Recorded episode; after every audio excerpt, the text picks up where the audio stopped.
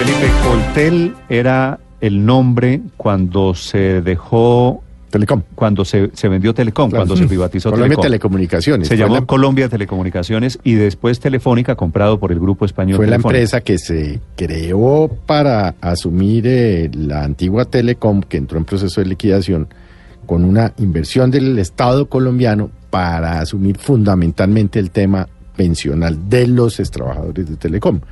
Posteriormente, obviamente, Coltel entró en una sociedad con Telefónica de España, eh, con Movistar, y eso es lo que tenemos hoy.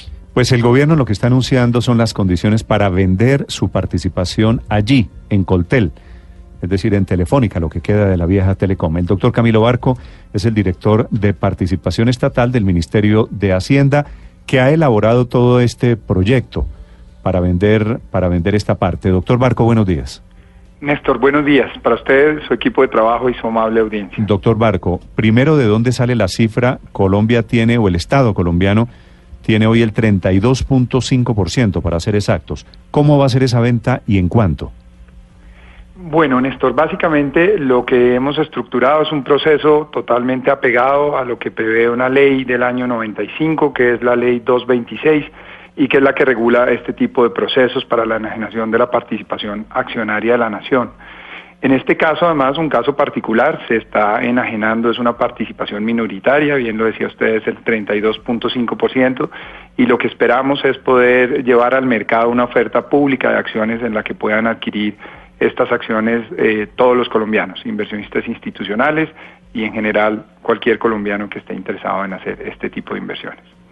Doctor Barco, ¿cómo llegaron a esta cifra y qué posibilidades reales considera el gobierno tiene de vender cuando la empresa se sabe es una empresa que tiene problemas económicos? El año pasado en agosto estuvo en causal de liquidación.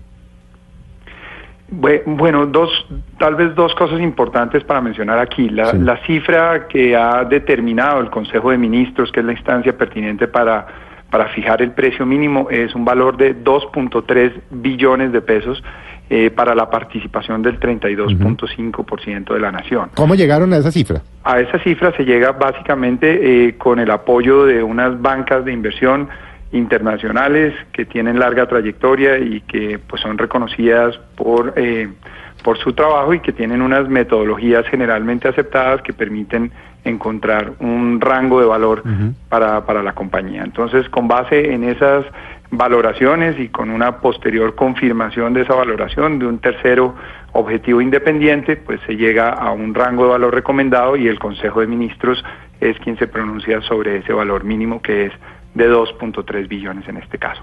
Sí. ¿Quién podría estar interesado conociendo la, digamos, la eh, situación eh, de la empresa eh, y obviamente las contingencias que hay, entre otras cosas, por la demanda que Telefónica tiene contra el Estado colombiano? Bueno, eh, dos cosas importantes y tal vez con relación a la pregunta anterior, eh, pues la Nación y, y Telefónica capitalizaron recientemente la Sí. compañía el año pasado y la compañía hoy en día tiene una situación financiera sumamente ¿Por cuánto fue sólida esa- y esas, capitalizaciones las que Colombia ha hecho en, en Telefónica o en Coltel? Doctor Barco, ¿de cuánto han sido en total? Bueno, la capitalización específica a la que me refiero fue el año pasado y fue por 6.5 billones de pesos en total. Sí. O sea, 2.1 el Estado y el resto Telefónica. Exactamente, sí señor, esos son los números. Por eso, 2.1 y en total las capitalizaciones a lo largo de estos di- 15, 16 años, ¿de cuánto han sido? Bueno, la verdad no tengo un dato exacto de los valores que se han capitalizado a lo largo de estos más de 15 años, desde el 2003 que se creó la compañía, pero lo que sí le puedo decir es que hoy la compañía no solamente está en muy buen estado eh, financiero, sólido y robusto, sino que además ha logrado superar una gran dificultad que fue el contrato de explotación de los activos con los que prestó el servicio y con los que se cubría el, el pasivo pensional de la extinta Telecom. Hoy ese ya es un pasivo que ha sido pagado de manera anticipada y que le permite a la compañía concentrarse en sus inversiones y en la operación con el nivel de calidad que se requiere en Colombia. Pero este es un ejercicio también de sumas y restas, doctor Barco. Lo que le han metido en las muchas capitalizaciones ha sido mucho más de lo que esperan ahora sacarle vía la venta. Esto terminó siendo, me da la impresión, un muy regular negocio para el Estado colombiano. Yo lo que le podría decir es que eh, en este caso específicamente lo que sí nos hemos asegurado es que el, el, valor de la venta, por supuesto, supere el valor de la capitalización que ha hecho la nación en la compañía. En ese ejercicio de sumas y restas, pues habría que entrar a analizar muy bien cuál fue el flujo que se obtuvo también eh, como consecuencia de ese contrato de operación de los activos de la extinta Telecom, en donde se recibieron sumas sumamente importantes que superan los 5 billones de pesos, con las cuales, como le decía, el Estado colombiano pudo atender las obligaciones pensionales que derivaba con los eh, empleados de la Ale, le iba le iba a preguntar eso, vendiendo la participación, vendiendo este 32 y pico por ciento, ¿ya el Estado, ya la nación se libra de seguir pagando pensiones del problema pensional en Telecom? No, en realidad, eh, digamos que este, este tema se libra más es a través de la capitalización que se hizo el año pasado y en donde se pagó anticipadamente el valor de esos de ese contrato de explotación económica y con esos recursos pues el Estado colombiano atenderá esas obligaciones pensionales. Entonces, hoy por hoy lo que podríamos decir es que la compañía que enajena a la nación es de 32.5%, ya no tiene eh, la dificultad o ya no tiene esa carga de, de, obligación que se derivaba del contrato de operación de los activos de Telecom. Doctor Barco, ¿alguna firma en particular podría quedarse con eh, la totalidad del 32,5% de las acciones? Bueno, como le decía, este es un, un ejercicio que se estructuró en dos caminos. Esa fue una posibilidad que se exploró, pero encontramos que las condiciones más favorables para la nación posiblemente derivaban de un proceso estructurado de oferta pública de acciones.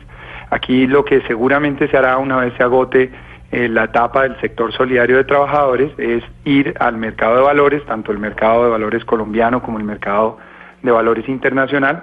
A través de la bolsa de valores se podrá adquirir eh, un porcentaje que llegue hasta el 32.5%, puede ser por uno o varios de, de, los inversionistas que estén interesados en esta inversión. Telefónica, por ejemplo, podría estar interesado en eh, comprar la parte de la nación, el 32,5%, para quedarse con la gran mayoría accionaria de Telefónica. Con el total.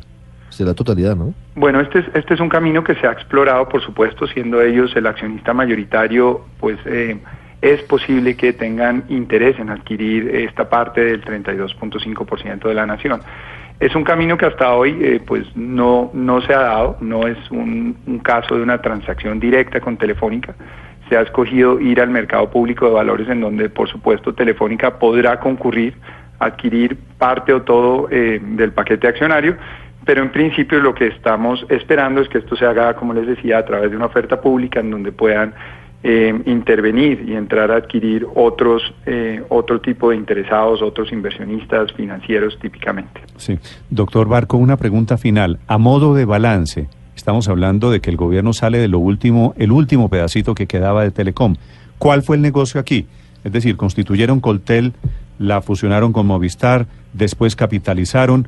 ¿Qué ganamos con todo esto? La capitalización le metieron 6 billones de pesos y ahora vamos a recuperar un pedacito de los 6 billones de pesos. Yo no entiendo el negocio.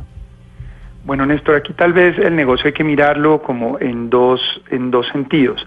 El primero, y quisiera hacer énfasis, lo más importante es que el Estado obtuvo los recursos necesarios para poder atender sus obligaciones con el pasivo pensional de la extinta Telecom, que era un pasivo importante y que es precisamente el flujo de caja que le ha dado esta compañía el que le ha permitido atenderlo, atenderlo oportunamente y hoy asegurar el, el pago de ese pasivo pensional para el futuro.